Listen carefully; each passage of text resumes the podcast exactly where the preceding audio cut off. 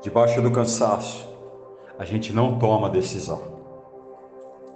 Quando a gente está desgastado, quando a gente está cansado, toda decisão que a gente tomar vai vir carregada da nossa emoção, vai vir carregada do erro e da decepção.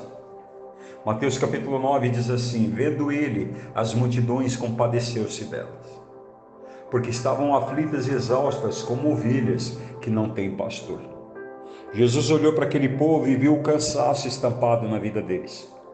E Jesus sabia que cansaço faz a gente entregar os pontos, faz a gente desistir da promessa. Cansaço faz a gente trocar um, uma promessa de Deus por uma coisa transitória. Então Jesus olha para eles e se compadece. É maravilhoso você saber que nós temos um Deus compassivo.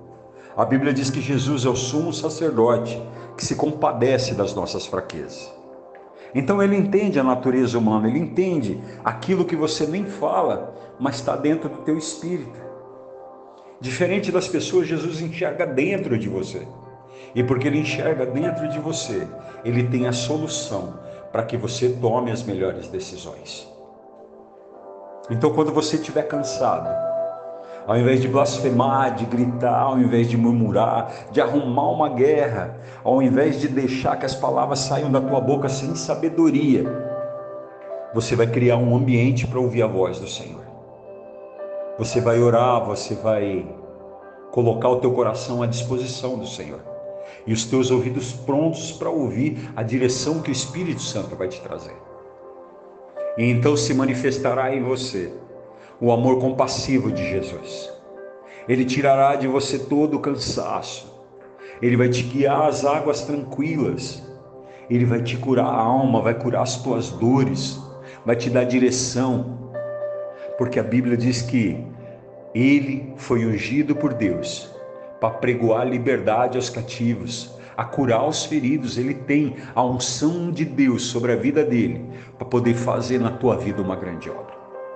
Sei que você está cansado, sei que 2020 parece o pior ano da tua vida, mas olha para frente com esperança. Olha para frente, porque quem está te guiando não é a decepção, a dor, quem está te guiando não é os prognósticos horríveis que tem aí pela frente. Quem está te guiando é o Senhor. E onde Ele está, tem direção, tem conforto e tem cuidado.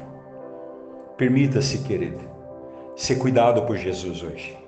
Se você ainda não tem uma aliança com o Senhor e você está cansado de errar e você não quer mais guerra na tua vida, chama Ele para participar da tua história, uma oração dizendo: Senhor, entra na minha vida e me ajuda.